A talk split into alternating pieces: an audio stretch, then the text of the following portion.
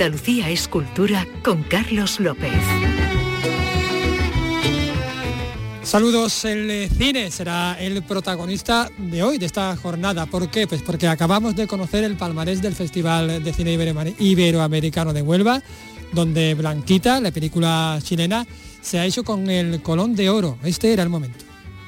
Por un estremecedor relato cinematográfico que desde una narrativa orgánica y poderosa denuncia, cuestiona y señala en una historia que atrapa a sus espectadores con la contundencia de su fuerza autoral, Colón de Oro a la mejor película. Para la producción de Chile, Blanquita, dirigida por Fernando Busoni. Felicidades. Este era el momento y de un festival que termina a otro que comienza, el FICAL, el Festival de Cine de Almería que cumple 21 años, aunque también tendremos espacio pues para el cabaret, el teatro musical y por supuesto el patrimonio. Un menú que serviremos gracias a la realización del señor Miguel Alba y a la producción del señor Miguel Angosto. Comenzamos.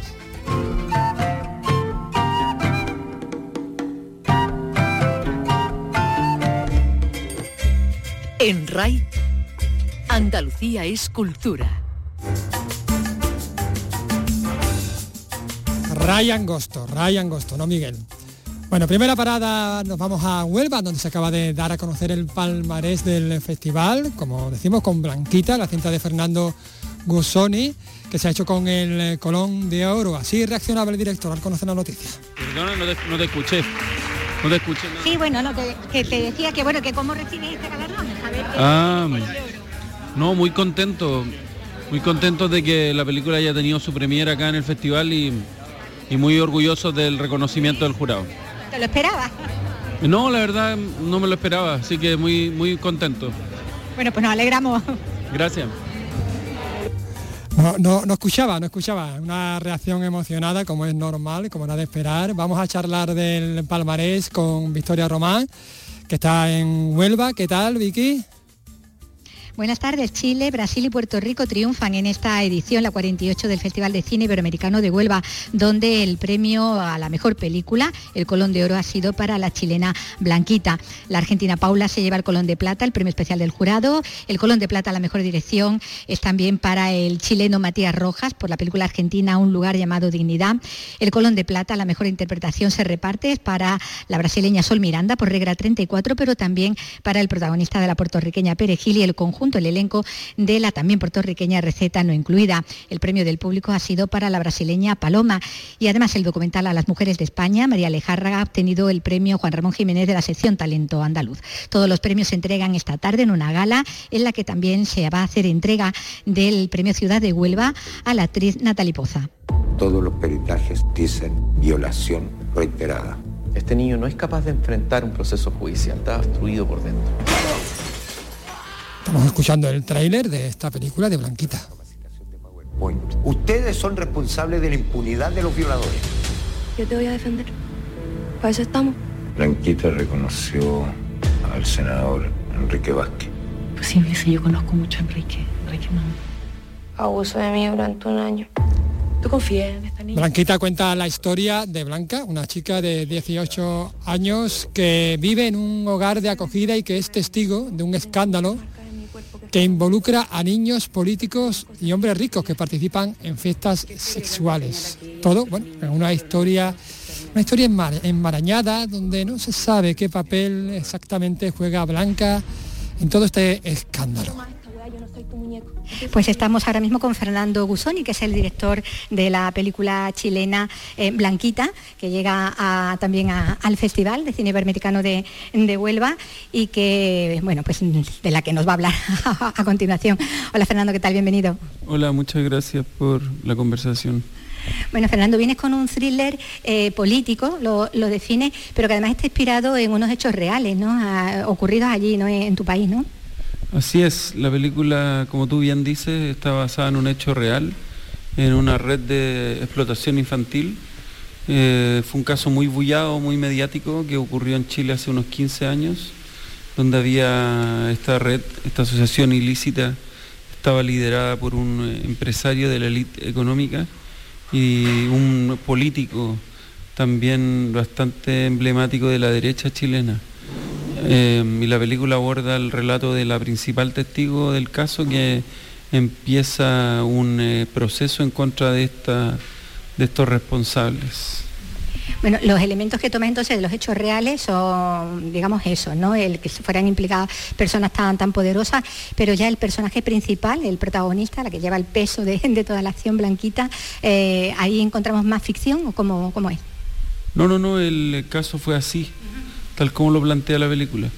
Eh, hay algunas licencias de ficción en términos de que eh, la película se sitúa temporalmente hoy, porque me parecía importante también instalar estas reflexiones que cruzan la película eh, en función de, ciertas discusiones más coyunturales que tienen que ver con el abuso infantil, con el, con el feminismo, con, otras discusiones, eh, pero mm, el personaje protagónico está basado en la, en la chica del caso real. Eh, bueno, mm, decías antes ¿no? que te lo llevas a los tiempos actuales, los trasladas, le, le, cambias la, situación, pero porque desgraciadamente el abuso infantil y además donde se habían implicado mm, personas mm, digamos con poder es algo que tristemente sigue estando a la orden del, día, ¿no? Parece que en eso no, se consigue ningún avance, ¿no? A la hora de erradicarlo, ¿no? Claro, eso es lo, lo triste, que si bien esta película está basada en un hecho que ocurrió en Chile, eh, digamos que es un flagelo que está presente en el panorama social no solo latinoamericano, sino que en el mundo. Sin ir más lejos, uno de los casos recientes más bullados en Estados Unidos fue el de Jeffrey Epstein, que tenía lógicas similares a las que se plantean en la película. Entonces, lamentablemente, me pareciera que la impunidad eh, de estas personas con poder y, vinculada a la explotación infantil se, siguiera repitiendo invariablemente. Bueno, en la película muestra cómo desde las instituciones, desde las más altas instituciones, y ahí incluso eh, aparece en un momento la iglesia, ¿no? Con, un obispo ahí, mm, cómo mm, tapa consciente, eh, mm, bueno, pues esas situaciones, aún teniendo conocimiento de ellas, ¿no? Claro, la película plantea una parábola de cómo la élite y sus instituciones realizan pactos cupulares para reproducir y conservar su poder. En este caso, la Iglesia Católica jugó un rol de, donde buscó acallar eh, a los testigos eh, y generar influencia eh, para poder coludirse precisamente con, con estas personas que estaban, que estaban liderando esta red. Entonces, también es una crítica ahí que instala e interpela la película. Bueno, ahí muestras también lo difícil que es creer, darle credibilidad a, las víctimas, ¿no? Cuando son vulnerables, eh, por, bueno, por su situación eh, sociocultural, ¿no? O, incluso, ahí, ahí, aparecen personajes que tienen una discapacidad también, ¿no? Con lo que, vamos, al perro flaco todo se le vuelven pulgas, ¿no? Como decimos nosotros, ¿no? Todavía es más difícil eh, que se les crea y que se les haga justicia, ¿no? Claro, también la película plantea precisamente eso que tú estás señalando de cómo las instituciones y, los aparatos de, nuestras sociedades construyen sujetos de primera y segunda categoría, donde hay algunos que pareciera que no pueden acceder a los derechos humanos, al Estado de Derecho, eh, y precisamente la película plantea de cómo eh, gente que no tiene poder, que pertenece o han sido criados en, instituciones de menores de pronto colisionan con el poder y lo, incomodan, pero aún así em, esta, esta suerte de poder metafísico que tienen las instituciones termina secuestrando cualquier posibilidad de justicia. Bueno, y hablan un poquito de, la protagonista, porque bueno, nos sorprende, ¿no? Esa, eh, la actriz, ¿no? Que da vida a, Blanquita, ¿no? Porque tiene, eh, cambia mucho, ¿no? Su registro a lo largo también de, la película, de, eh, la madre angustiada, de, la chica que está metida ahí en, algo que la supera, ¿no? En ese embrollo judicial, la chica que en el fondo es, que es una, que es una niña que también se divierte, que también quiere disfrutar de la vida, ¿no? La, plano es eso, de, la actriz que, la, que, que le da vida, que la protagoniza. Bueno, la protagonista de la película es una joven chilena que no, nunca había actuado, no, tampoco estudió actuación. Entonces, Em, yo suelo hacer em, mezcla entre actores profesionales y no profesionales y estaba en busca de cierta organicidad, cierta verosimilitud y me parecía que, el no tener un registro académico podía ayudar a, darle mayor eh, naturalidad eh, y realismo a, la construcción del personaje y creo que eso jugó a favor de la película. Totalmente, bueno, y hablas de los profesionales. Ahí encontramos a tres de los protagonistas, bueno, uno está de cura, pero los demás no, del club, ¿no? El elenco protagonista. Claro, el, coprotagonista de esta película es el protagonista de mis dos películas anteriores, entonces ya llegábamos trabajando 12 años juntos. Y él, claro, él también actúa en el club. Pero son actores con los que yo colaboro permanentemente y que han aparecido en mis películas anteriores, así que son grandes actores. Bueno, que para el club los descubrieron, pero después de haber trabajado contigo, ¿no? Eh, o sea, en realidad eh, son actores con los que trabajamos muchas personas. Eh, como te digo, yo ya he hecho tres películas con Alejandro, así que nada, en general los actores en Chile suelen trabajar en muchas producciones. Bueno, pues muchísimas gracias, Fernando, y que vaya todo muy bien. Gracias a ti. Bueno, también tenemos que decir que la actriz Natalie Poza pues recibirá esta noche el premio Ciudad de, Huelva. Un poco antes será la, clausura en la Casa Colón. Eh, bueno, también con ella ha hablado nuestra compañera Victoria Román. Bueno, y estamos aquí con la protagonista de aquí en la clausura, con la actriz Natalie Poza, que recoge esta noche en la gala pues ese premio Ciudad de Huelva. Hola Natalie, ¿qué tal? Bienvenida. Muy, muy buenas, muy feliz de encontrarme con vosotros y de, venir a Huelva. Que recibes, como decimos, el que es el, mayor reconocimiento ¿no? en, el, en el certamen. ¿Cómo, eh, ¿Cómo te sientes ante ello? Pues muy feliz, muy, muy agradecida y, y mirando a los últimos 30 años de trabajo con, mucho agradecimiento y, muchos recuerdos y me habéis obligado a, recordar todo el trayecto, todo el viaje y, muy feliz de encontrarme como en una especie de Ecuador eh, hacia, bueno, pues nuevos sueños, nuevos proyectos y sobre todo en un festival que me parece importantísimo, que está creciendo mucho, que está llevando mucho cine a los pueblos también, cine iberoamericano, eh, películas importantes, trayendo a cineastas de otras partes del otro lado del océano y tendiendo puentes, que es, muy importante que este festival siga creciendo. ¿Anteriormente habías tenido ocasión de, venir al festival? Es la primera vez vamos, curioso, ¿no? con una trayectoria como la que estamos diciendo, una actriz con, dos Goya, eh, a la que, bueno, le siguen ilusionando, como vemos, ¿no? Los, galardones, ¿no?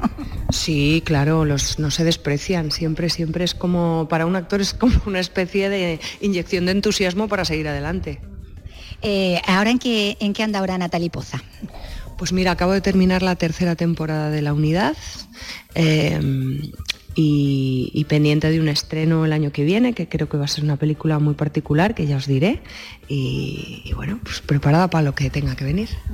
Bueno, y esta noche, que es tu noche, ¿no? Digamos, no sé si te van a, han venido a acompañarte también, amigos, familia, si tienes intención de, dedicárselo a alguien, que supongo que sí, ¿no? Pues han venido mis representantes, que al final son las que han estado conmigo casi en la etapa más importante de, este, de este viaje y me hace mucha ilusión porque ellas son parte de mi familia bueno, que lo vas a recibir entonces en familia y con el, bueno, y con el arrope de, toda Huelva, ¿no? Que, sigue este festival, como tú dices, eh, que cada vez va calando más, ¿no? Exacto, sí, me hace mucha ilusión porque sé que todos los que nos vamos a encontrar esta noche en Casa Colón somos apasionados del cine, que me sigue pareciendo el buque insignia de la esperanza, de las formas de arte que tenemos y, y muy feliz de apoyar el festival.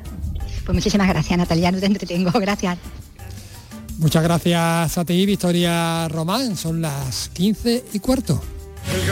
El nuevo entrenador del Granada, Paco López, se estrena en el Estadio de los Cármenes y lo hace ante el Albacete. Síguenos y vívelo en directo este viernes con Gerardo Girón y el equipo de comentaristas de la gran jugada. Este viernes desde las 9 menos 20 en Canal Sur Radio Granada y Radio Andalucía Información.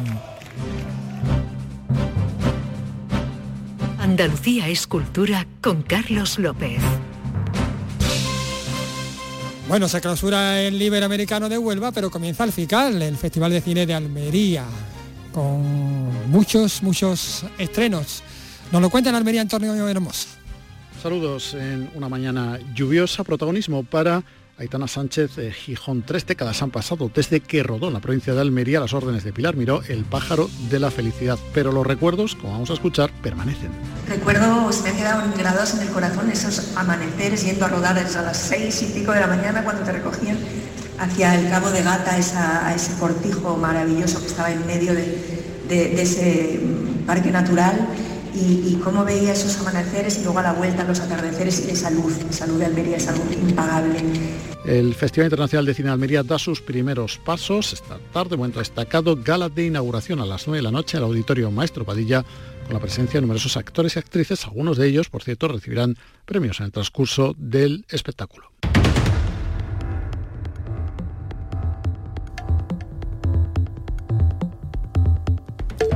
Inquietante, qué inquietante esta, esta música.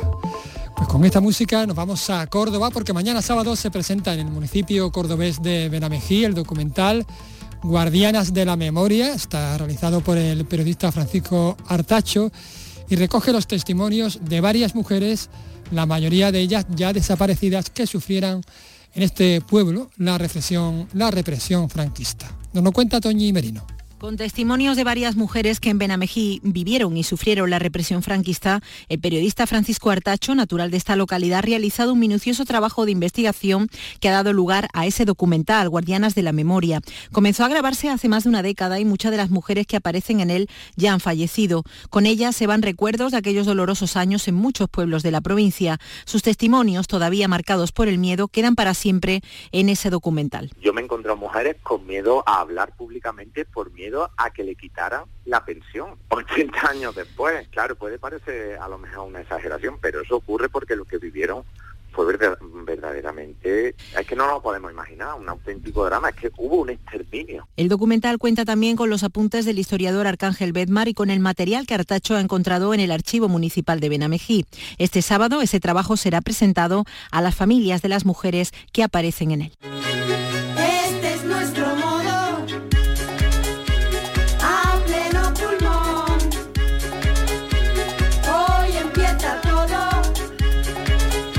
Escuchando Año Cero. Más de artes escénicas, aunque en este caso no hablamos de cine, hablamos de circo, de cabaret, en fin, un poco de todo de la mano de La Viebel, la compañía granadina, que presenta mañana su espectáculo Año Cero en el marco del FESTA, el Festival de Artes Escénicas de Sevilla. Vamos a charlar con su director y alma mater, Emilio Goyanes. Hola, ¿qué tal, Emilio? Muy buenas, ¿cómo estás, Carlos? Muy bien, es que se encuentra, por cierto, en nuestra emisora de, Granada. Emilia, además de dirigir, has escrito el guion, te has encargado de la música original, te encargas también del sonido, de la escenografía. ¿La vida es bella o no tanto, Emilio? bueno, mientras barro el escenario antes de la función, que también es tarea mía, sí, la vida es bella, claro. Y si no lo es, hay que, hay que pensar que lo es porque si no es una manera, bueno, esto es una cosa de ingenuidad consciente, ¿no? Decir, sí, es bella, claro. Año Cero, eh, bueno, tiene tres protagonistas, Mati, Ramona y Amanda, que crearon su grupo de música, Año Cero, precisamente, cuando tenían 12 años. Y regresan a ese momento, a través de una especie de máquina del, del tiempo, a ese momento de sus vidas que para ella es, pues, el Año Cero. ¿Es una propuesta melancólica?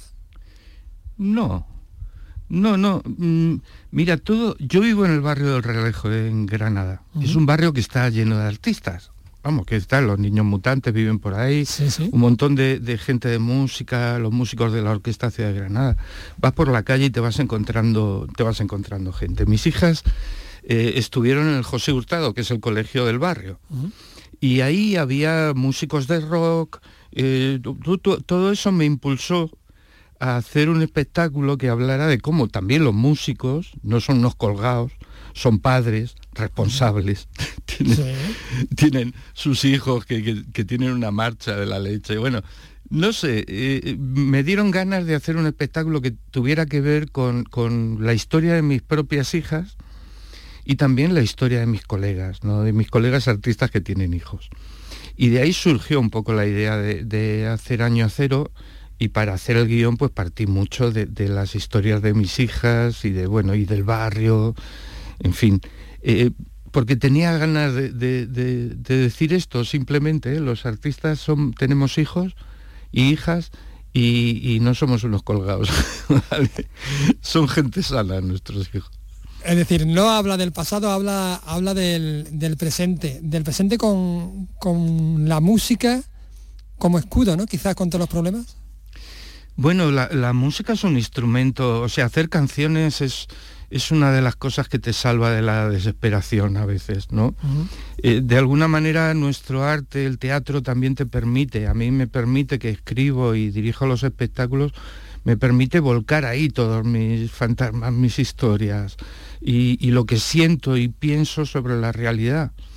Y esta, esta cosa de seguir teniendo, partir de la ternura y la esperanza como los dos grandes motores que mueven el arte o que mueven la sociedad casi, pues para mí es importante. Entonces, eh, eh, digamos que el teatro me da esa posibilidad. Eh, claro que tiro de, de, biografía, porque tengo 62 años, he vivido un poco ya, eh, lo suficiente como para haber tenido experiencias de todo tipo y que eso nutra de alguna manera mis espectáculos, pero tampoco es como ir al psiquiatra, es eh, lo que quiero es llegar al público, entonces quiero que, los referentes de los que hablo pues lleguen a los espectadores, en este caso a partir de los ocho años, que es la edad recomendada del espectáculo público familiar. Entonces, que esos referentes sobre el divorcio, el bullying, todos los temas que trata el espectáculo, pues lleguen a, los espectadores, las espectadoras de una manera fluida, fresca y que les dejen cavilando, pero a la vez les hagan disfrutar, ¿no?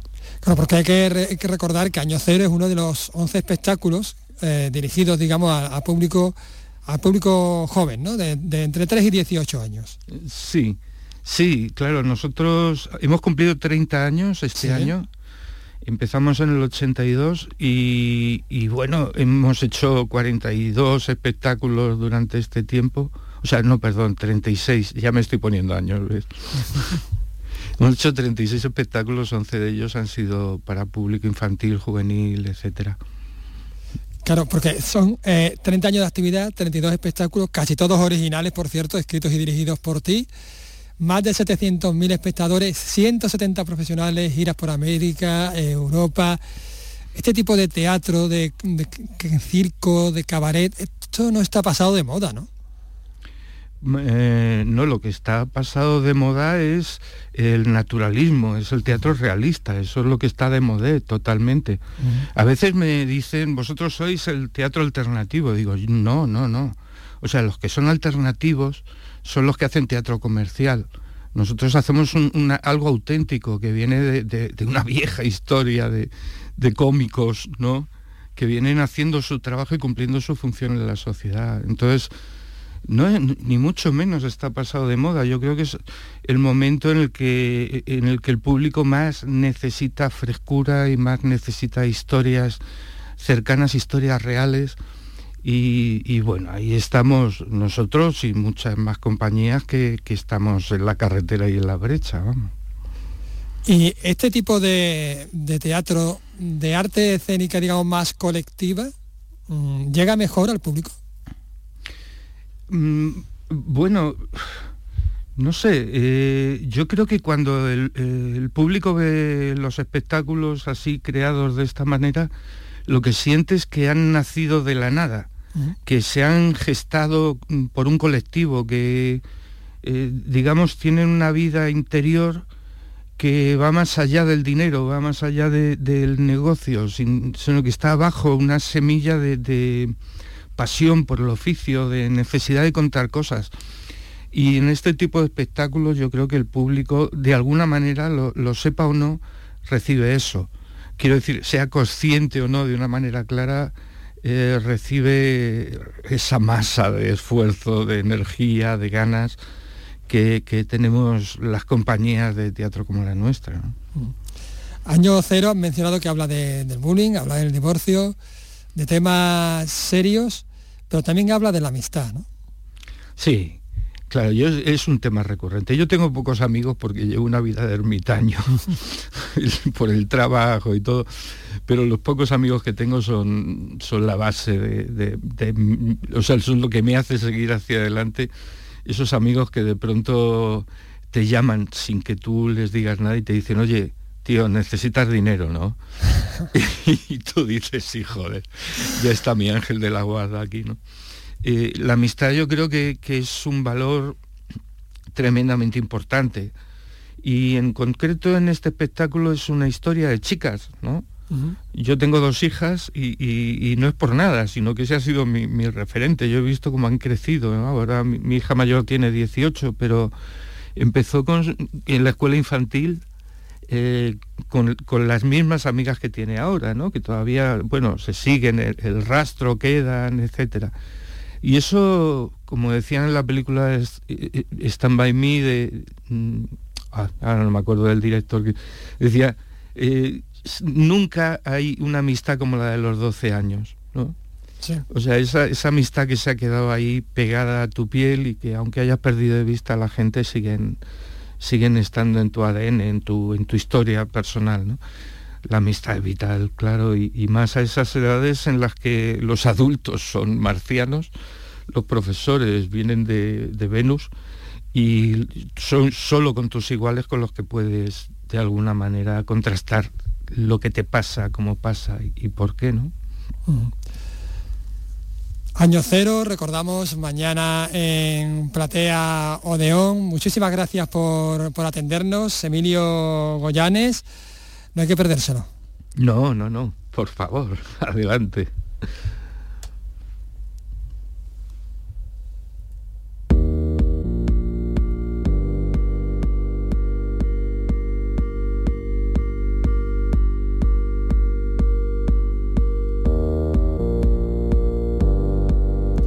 Cambiamos de asunto porque hablamos ahora de arte, de arte moderno y arte contemporáneo. Tener en Cádiz una colección pública de este tipo de arte, además iberoamericano, a partir de una colección privada, pues es el sueño, era un sueño que hoy parece que se va a cumplir gracias a la cesión por parte de la Fundación Llopis al Ayuntamiento de un centenar de obras de la colección José Félix Llopis. Nos lo cuenta en Cádiz Elena Colchero. Las obras donadas incluyen grabados, cuadros, esculturas contemporáneas, molas panameñas y arte naif brasileño y cuenta con un valor de tasación de más de 214.000 euros. El consistorio ha expresado el eterno agradecimiento de la ciudad de Cádiz a la Fundación Llopis por esta generosa donación y por su contribución al fomento de la cultura. El alcalde José María González. Esta donación supone también un paso más para la casa, para la propia casa en la que nos encontramos, para la casa Iberoamérica que se está situando bueno, pues como un referente importante dentro del contexto cultural y del contexto artístico nacional. La colección ya completa podrá verse en la Casa de Iberoamérica en los primeros meses del año que viene.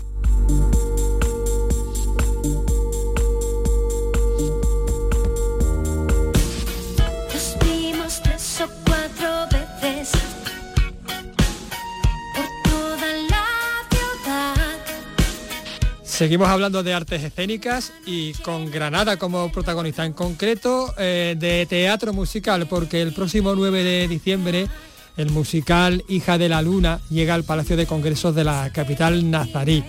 Hablamos del homenaje al mítico grupo mecano con la voz de la andaluza de Sevilla, Robin Torres al frente, artistaza, que ya tenemos con nosotros en el estudio. ¿Qué tal? Buenas tardes. Buenas tardes, ¿qué tal? Bueno, eh, Robin, hablamos de un espectáculo basado en el mítico también disco Descanso Dominical, probablemente el trabajo más importante de Mecano y un disco histórico del pop español. La intención, en cierta manera, además de homenajearlos, era trasladaros, trasladarnos a esta época. Sí, es la idea, porque al final ten en cuenta que a día de hoy eh, miles y miles y miles de personas que tanto que han conocido y han podido vivir las canciones de Mecano en directo como no, eh, pues tienen como digamos ese, ese mono de Mecano, ¿no?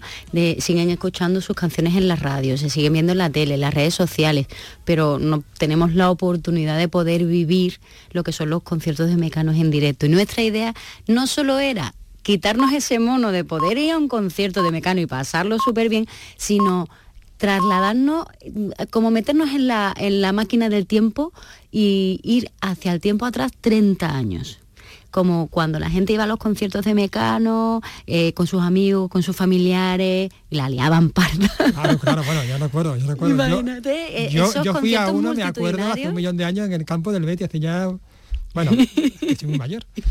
yo no tuve la oportunidad, por eso también hice, hice este homenaje, porque yo cuando Mecano se separó yo tenía 11 años.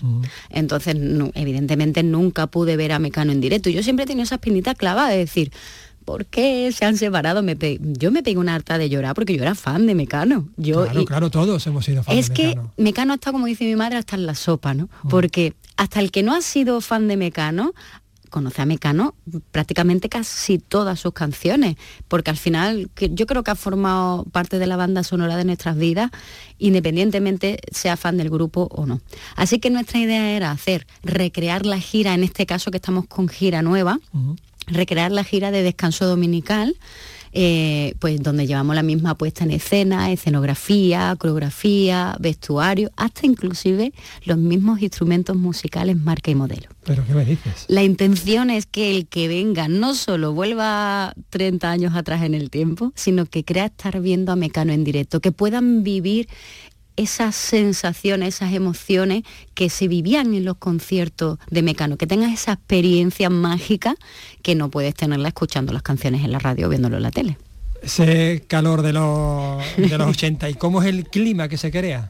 Pues mira, es impresionante porque además de que la gente viene con un montonazo de ganas de pasarlo bien, yo recuerdo, bueno, recuerdo no, y me sigue pasando siempre, cada vez que yo me subo al escenario, desde la primera canción hasta que termina el concierto, a veces yo a mí misma no me escucho, porque la gente viene predispuesta a pasarlo bien, a entregarse, a darlo todo. Y sobre todo tenga en cuenta que muchas de las personas que vienen, independientemente hayan podido vivir los conciertos de Mecano, ¿no?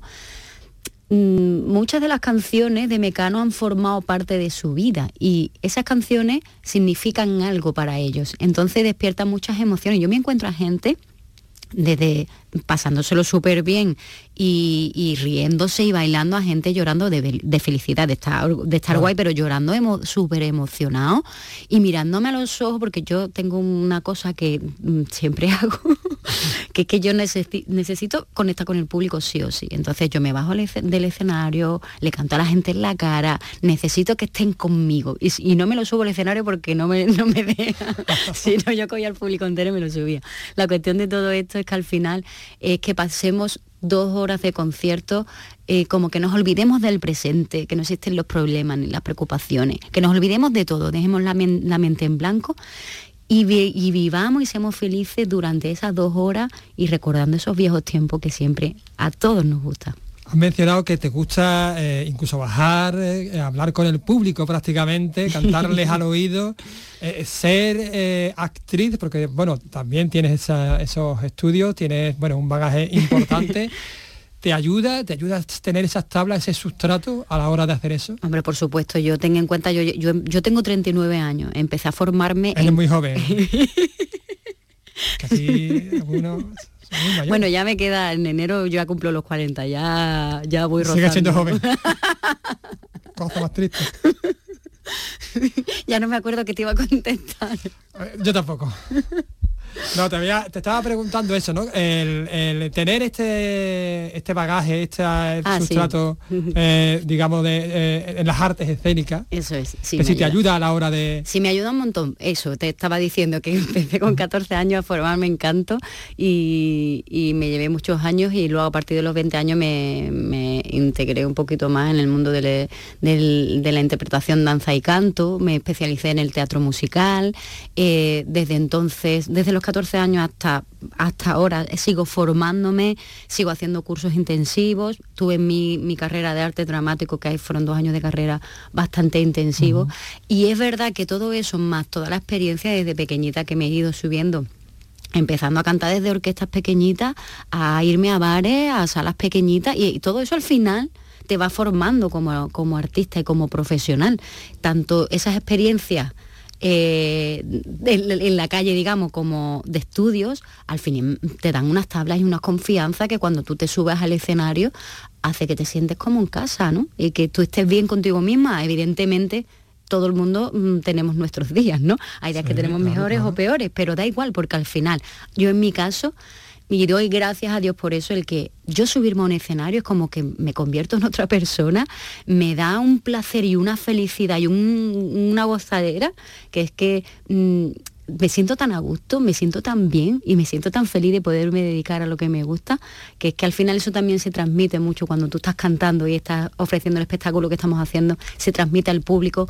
Yo te animo a que te vengas a, nuestros conciertos y vivas esa experiencia porque de verdad no puedo explicar con palabras el cómo la gente se va de los conciertos de emocionado, de felices. A mí me han llegado a, escribir hasta dos y tres y cuatro semanas después de haber venido a un concierto el público diciendo todavía estoy con ese chute de energía, con esa felicidad y ese buen rollo que transmitís en, los conciertos. Qué maravilla, Y yo cada vez la meta más alta, así que a seguir que Me lo está vendiendo, vamos, allí voy a estar el, primero, Robin.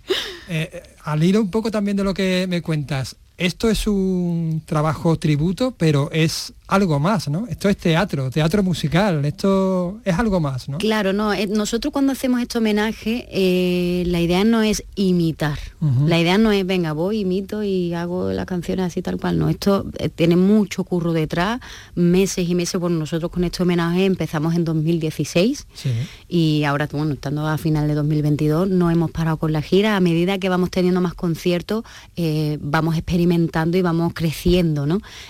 ahora, como bien te digo, antiguamente cuando estrenamos este homenaje, hacíamos la gira Aida Light Tour, eh, con la que Mecano se despidió del año 92 y ahora pues hemos renovado totalmente el espectáculo y estamos haciendo la gira Descanso Dominical, que como tú bien has dicho fue la gira del disco más importante de la carrera de Mecano. Ahí como que le marcaron un antes y un después en su carrera, ¿no? Entonces, la verdad que no es que hacemos un tributo así, ya está, es que hay muchos detalles detalles como que yo, por ejemplo, para hacer el personaje de, de Ana Torreja, yo esto me lo tomo como si fuera teatro musical. ¿Sabes? Entonces yo, por ejemplo, haciendo el, personaje de Ana, de Ana Torroja, me he tenido que, estudiar cómo, cómo, ella habla, qué, tono de voz pone a la hora de hablar, qué, cómo utiliza la voz a la hora de cantar, eh, qué movimientos tiene en el escenario, cómo, se, cómo ella se expresa, cómo transmite, mm, qué movimiento hace las coreografías, todo. Yo he tenido que hacer un trabajo de mesa de actriz cantante y bailarina para intentar acercarme lo más lo máximo posible al personaje de Ana Roja, pero nunca rozando la imitación. Al final, dentro del mundo del teatro, tú tienes que hacer un personaje, pero hacerlo natural, creíble no que tú encuentres una persona ahí imitando, ¿no? Que no menosprecio a la gente que imite, evidentemente no, pero en este caso... es otro trabajo. Es otro trabajo, eso es. En este caso tú tienes que hacer un personaje, pero hacerlo natural, que la gente se lo crea. Yo siempre digo que yo empiezo siendo Ana Roja, pero termino siendo Robin Torres. y bueno, mis compañeros pues tienen muchísimo trabajo detrás, ¿no? Eh, como bien te he dicho antes, hemos intentado llegar hasta tener los mismos instrumentos musicales, marca y modelo, hacer los mismos arreglos y las mismas armonías que tenían en todas y cada una de las canciones. No estamos haciendo versiones, estamos haciendo tal cual lo hacía Mecano, pero todo con un especial cariño, un especial mimo, porque lo bueno de todo esto es que todos los que formamos parte del grupo de Hija de la Luna somos fan de Mecano. Entonces somos súper exigentes y lo que queríamos nosotros encontrarnos cuando vayamos a un concierto de Mecano es lo que estamos nosotros luchando para que la gente lo encuentre cuando vengan a vernos a nosotros. La esencia de Mecano y además, digamos que eh, estilo Broadway, ¿no? Sí, sí, además que es así. Y lo guay de este nuevo espectáculo es que la puesta en escena que llevamos es espectacular. Una Eso he leído y eso he escuchado. Es que eh, está súper currado porque mm, yo en el antiguo espectáculo estaba muy chulo, estaba muy conseguido, pero yo como siempre dice mi madre, qué cabezona, qué pesada era, qué insistente, que no sé qué, pues todo eso me ha venido a mí muy bien para poder seguir creciendo en el mundo del espectáculo. Y este nuevo espectáculo no tiene nada que ver con el anterior, pero no menosprecio el anterior porque está muy guay, a mí me encanta y me lo paso súper bien, pero es que este, no sé, lo tengo como como con un mimo especial, ¿no? Así que animo a que todo el mundo venga a verlo porque no solo se va a encontrar una puesta en escena espectacular, sino se van a encontrar con un pedazo de espectáculo donde se lo van a pasar súper bien y se van a ir a casa súper felices. Y hay que darse prisa con, la, con las entradas porque las entradas se agotan. Mañana os vais a, al COI y, ya están agotadas. Mañana nos vamos a Alicante. Alicante. Eso, es. Y Alicante que están agotadas. Pasado estamos en Murcia en el Teatro Romea que también están agotadas. Eh, luego vamos a Santiago de Compostela, vamos a, Coruña, vamos a La Nucía también en Alicante. De ahí ya seguimos con Granada, que estamos el 9 de diciembre en Granada, en el Palacio de Congresos, que aún quedan las últimas entradas. Así que animo todo el mundo de Granada que, que venga a vernos. Hoy salimos a la venta y esto lo anuncio ya, primicia.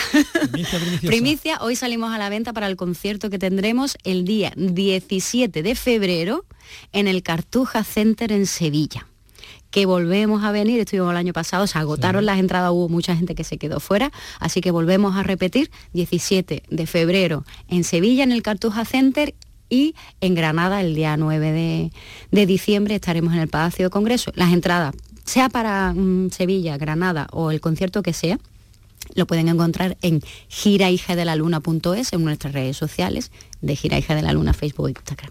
Bueno, pues en febrero seguramente allí me verás en, no sé si en la primera o la segunda fila. Sí, sí, por Dios, además de matemáticas. Pero a mí no me saques, ¿eh? Por cierto, eh, hablas del Cartuja Center. El Cartuja Center también eh, hace poco participaste en, el homenaje a Rocío Jurado. ¿Cómo te ha influenciado a ti la, copla? ¿Tú tienes eh, esa influencia, ese... Mira, yo la cosa buena... sentimiento? bueno, yo tengo sentimiento. Todo lo que tenga que ver con el mm. mundo del arte, sea música, sea danza, sea teatro, sea lectura, sea pintura, sea... A mí me encanta el mundo del arte. Mm, lo veo a mi forma, lo interpreto a mi forma, pero sea como sea, me encanta, es que me fascina. Entonces, lo bueno del, dentro del mundo de la música es que en mi casa, desde que somos pequeñas, hemos escuchado todos los estilos musicales. Mi padre sacaba o mi tía los discos de vinilo y te ponía desde los cantores de Hispali hasta la Rocío Jurado, como los Beatles, Michael Jackson, da igual, se escuchaba de todo tipo de canciones. Entonces para mí fue un placer el que Rocío Carrasco y Fidel me invitaran a hacer, a participar en este homenaje a, su madre, a Rocío Jurado, y, bueno, yo decía, mm, es una meta aquí, esto es complicado, ¿eh? Digo, sobre todo porque la mayoría de, las artistas que van invitadas son más copleras, más flamencas, y más el rollo de, de Rocío Jurado, ¿no? Que la idea de esto no era llegar a ser Rocío Jurado. Como Rocío Jurado no hay ninguna. Y por muy flamenca que tú seas, al final tú tienes que llevarlo a tu, a tu terreno, ¿no? Y yo, claro, siendo tan voz de popera, ¿no? que sí que yo le doy al pop, a la balada, al jazz, al funky, a todo este, pero el rollo del mundo de la copla, del flamenco, yo le tengo mucho respeto porque es que Claro, es otro registro, y yo solo no lo domino. Yo como digo a mi gente, digo, cuando estamos de cervecita con los amigos, te toma dos cervecitas, te toma el ratito de juerga con ellos, como quien dice, y si salgo a lo mejor saltando por cualquier tontería de ese estilo, pero estamos entre amigos, no pasa nada, pero claro, no de cara al público. Entonces yo me lo tomé como un reto bastante importante y dije, yo puedo hacer lo que me dé la gana. Y me dijeron, sí, puedes hacerlo, llévalo a tu terreno. Y lo llevamos, llevamos un estilo, la, la canción la llevamos un estilo de rollo Michael Bublé y esa onda que a mí me encanta. Y que bueno también iba un poquito dentro de la onda de mi nuevo proyecto que si Dios quiere para este próximo 2023 ya saldrá ya saldrá a la vista de todos porque eh, la pandemia una de las cosas buenas que tuvo para mí es que tuve tiempo y tuve tiempo para componer. y estuve grabando todas mis canciones y ya tenemos todo el proyecto grabado y ahora empezamos con los videoclips y todo el tema de material de promoción y si todo va bien a partir de 2023 empezaremos a lanzar mi nuevo proyecto de Robin Torres a la calle. el otro día hablé con, Javier Barón y coincidía, dice, bueno, eh, la, pandemia evidentemente ha tenido muchas cosas malas, un lado, un lado malo, pero ha, ha tenido un lado bueno y es que hemos tenido tiempo y hemos tenido tiempo para sentarnos, para crear y para tal. Mm. En 2023 no me vas a avanzar nada más, ¿no? ahora mismo no se puede, ahora mismo no se puede. Lo que pasa es que yo estoy deseando ya de lanzar mi nuevo proyecto, sobre todo porque son canciones, es un estilo musical muy muy variado, digamos, ¿no? Porque lo mismo te encuentras una balada que pop, que algo rollo así más jazz, más soul, más, pero todo súper moderno. He hecho ahí una mezcla rara que espero que a la gente le guste, pero bueno, ya tendréis noticias y ya tendremos mm, el momento para que vosotros también opinéis y, veáis este trabajo con el que tanto cariño he trabajado durante estos dos años para acá. Bueno, pues espero que, vengas para acá y que lo contemos aquí en, Canal Sur Radio. Muchísimas gracias. Gracias a ti. Mucha mierda. Y no sé si mejor despedida que, con música. Me vas a hacer cantar. Pues, sí.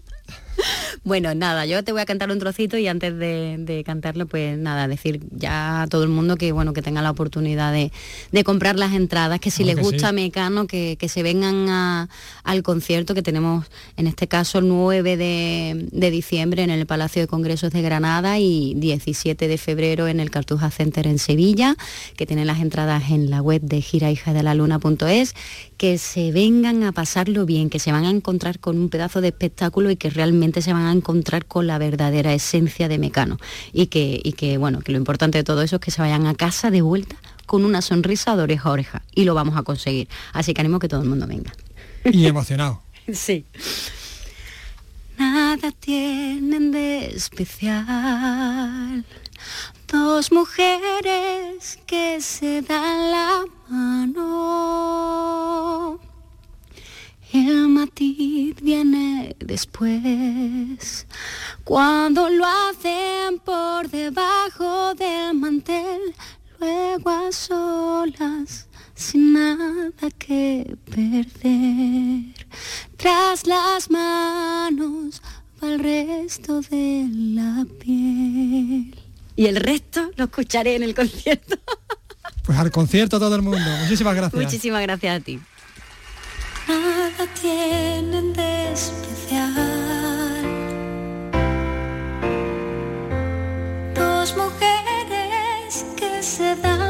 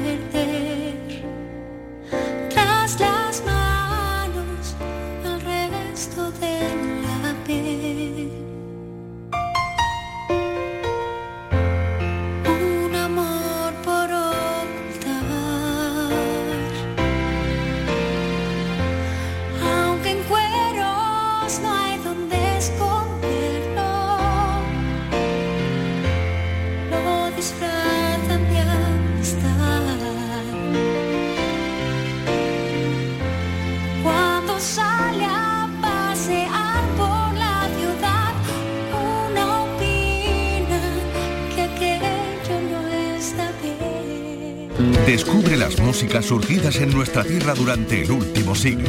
La música popular, la música culta, el flamenco, el paso doble, la copla, el rock andaluz, el blues. Ponemos la música a tus sobremesas de los sábados con Un siglo de música en Andalucía. A las 3 de la tarde con Vive Amador. Radio Andalucía Información.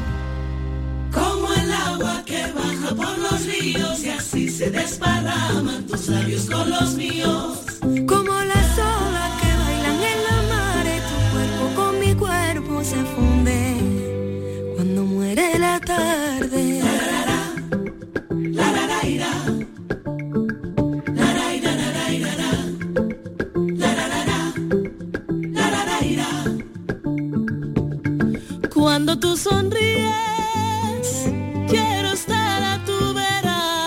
Esta madrugada se han entregado los Grammy Latinos en Las Vegas con acento andaluz porque el mejor álbum de flamenco ha recaído en Las Migas, el grupo femenino donde encontramos a la guitarrista Alicia Grillo de Peñarroya Pueblo Nuevo en Córdoba y a la sevillana de Mairena de las Jarafe Marta Robles, fundadora de la banda con la que hablamos ya. ¿Qué tal Marta? Buenas tardes y enhorabuena. Buenas tardes, muchísimas gracias, muchas gracias. Mira, ¿qué, sentiste? cuando escuchaste esto, Marta? Y el Latin Grammy va para... libres las migas. Bueno, es un honor recibir estos nombres de las migas. Esto sobre todo es de Marta, eh, de todo el equipo. Muchas gracias a la academia, muchas gracias a todo el equipo, a Luis Villa, a Uri, a Marta, a eh, José, a Ali, a Carolina, a todo el equipo de las migas. Ellas son mujeres valientes, que se atreven, son mujeres libres y eso es lo que queremos.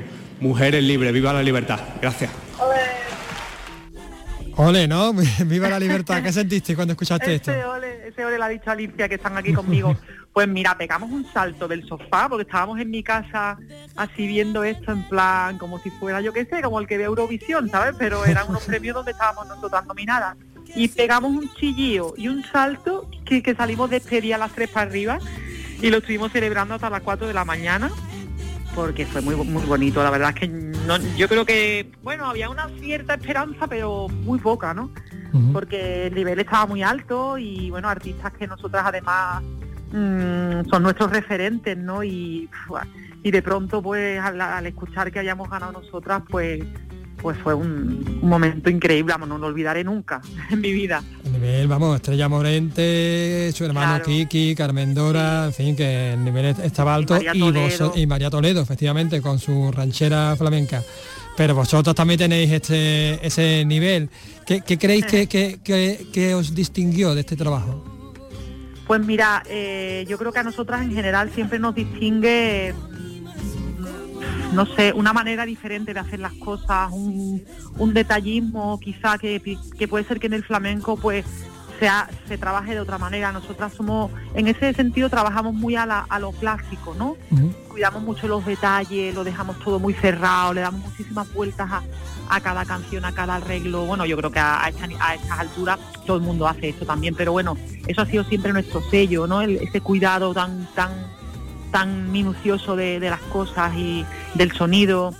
Y, bueno, y por otro lado yo pienso que somos unas trabajadoras incansables y está muy bien también que se nos reconozca porque, porque bueno, es un regalo ¿no? en, tu camino y también me encanta que se reconozca el trabajo de mujeres, que también nosotras estamos luchando para dar visibilidad a la, a la mujer y, y este disco está muy dedicado también a eso. También siento que es un disco que lo he producido yo, eh, acompañada de, dos compañeros, pero ha sido mi, digamos que yo he dirigido toda la producción y pensaba el otro día, digo, no sé si hay muchos discos eh, producidos por chicas en el mundo del flamenco, creo que no. Y me sentía también como entre orgullosa y también como una responsabilidad, ¿no? De que estas cosas dejen de ser algo extraño. Así que estoy muy feliz, la verdad, muy feliz. Es que de hecho, no sé si, sois conscientes, pero digamos que estáis haciendo historia. pues eh, me encanta hacer historia. Yo creo que siempre la hemos hecho porque cuando las amigas comenzamos en el 2004 éramos la única banda de flamenco que existía, la verdad. Y, puede ser que esto haya, haya dado idea a otras bandas después, ¿no? Eh, yo quiero pensar que sí y, que gracias a ese momento que nosotras tuvimos esa idea, pues ahora hay un montón de, bandas de, mujeres en el flamenco y en otras músicas, ¿no? Cercanas a nosotras. Pero, mm, no sé, eh, lo de la historia se ve más adelante, ¿no? Nosotras ahora mismo estamos tan en el presente y sobre todo tan en el futuro, pensando en proyectos y tal, que, hombre, que nos, nos hace mucha ilusión, ¿no? Que la gente nos reconozca, nos mire, nos aplauda, pero en el fondo lo que más ilusión nos hace es, por ejemplo, ahora vamos a sacar un nuevo single pues tenemos muchas ganas de que salga, compartirlo. Ahora estamos aquí todas porque vamos a empezar a ensayar, es que no nos tomamos ni el día libre, ¿no? Tenemos muchos proyectos en mente, muchos viajes y, esto al final es nuestro día a día, ¿eh? eso es lo que, lo que nos, hace felices de verdad.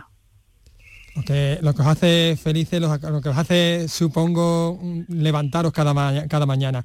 Recuerdo que, la última vez que, que hablamos, que estuvisteis aquí y hablamos de, libre, me comentabas algo así como que este era el disco del disfrute, ¿no? Que habíais, eh, que vuestro bagaje anterior, bueno, era un, disco como más para más para gente que le gusta la música y tal, pero este era como el, disco para que para que llegase a todo el mundo, para que, impactase más. ¿Crees que, se ha potenciado eso, que se ha potenciado esa emoción? ¿Ese es el Yo creo que sí. Mira, ahí tengo que darle también un poquito de, protagonismo a, a, Oriol Riart, que él es mi pareja y, me ha ayudado en la producción, como te contaba antes, junto con Luis Villa, que también es de Sevilla, y, entre los tres hemos, hemos hecho este trabajo, hemos, digamos, pensado cómo iba a ser la producción. Pero Uri mm, insistió mucho en que no hiciéramos canciones a la flamenca, digamos, como, bueno, este es el palo que vamos a hacer, no, sino que le diéramos muchas formas de canción eh, a, lo pop, digamos, ¿no? O sea, que, Mm, ese acabado de, esas producciones un poco más a lo americano eh, y de hecho nos hemos inspirado en muchas artistas americanas y, yo quiero creer que eso también ha, ayudado un poquito a, que hayamos ganado este Latin Grammy porque nosotras nos miramos mucho en estos en estos lugares no más, lejanos. Eh, o sea no podíamos repetir la fórmula anterior o podíamos repetirnos a nosotras mismas pero el haber dado un paso allá y, y habernos mezclado con otros estilos distintos y también con lo que te decía, esa forma de hacer canciones más poperas, que es lo que te comentaba que me ha ayudado tanto Uri, yo creo que eso ha, afectado, ¿no? A que, a, que el trabajo haya quedado tan, tan acabado, tan rotundo y, estoy muy agradecida, porque yo a veces pensaba, esta canción ya está, y él me decía, tía, esto fuera, esto no sé qué, esto lo repite, y yo pensaba, ¿por qué no? Y al final ahora lo entiendo mucho mejor. La verdad que, es un trabajazo, también supone un, punto de inflexión en, vuestra carrera. Muchísimas gracias por atendernos, Marta, y disfrutadlo. Muchísimas gracias a vosotros por querernos siempre, con Grammy, sin Grammy. Nosotras ya sabes que, somos casi todas andaluzas y que, y que lo que más bonito es cuando vamos allí y la gente nos quiere y, se ríe con nuestras tonterías y, y estamos deseando de volver. Os queremos porque os merecéis que os queramos. Muchísimas gracias. gracias a ti, un besazo. Se me llevó el corazón, el primer amor que se me llevó el corazón.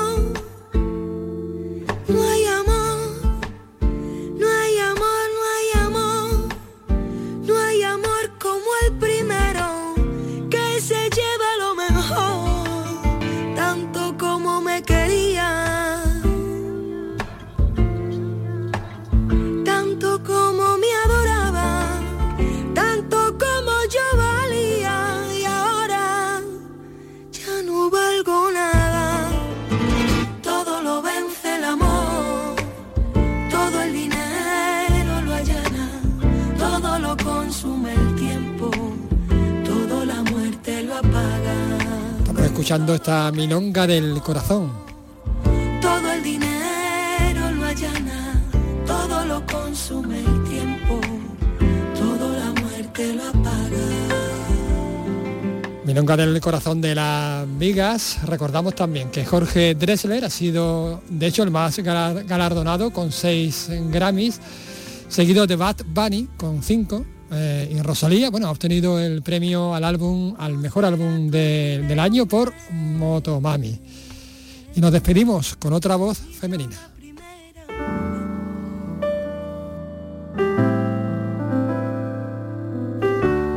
Hablamos de la barcelonesa Queralt Laoz, que nos presenta su último single, Vendavales, una canción grabada en directo junto a los músicos de la escena afrolatina de Barcelona. Con ellas les decimos adiós. Nosotros volveremos aquí el próximo lunes a las 3 de la tarde. Hasta el lunes.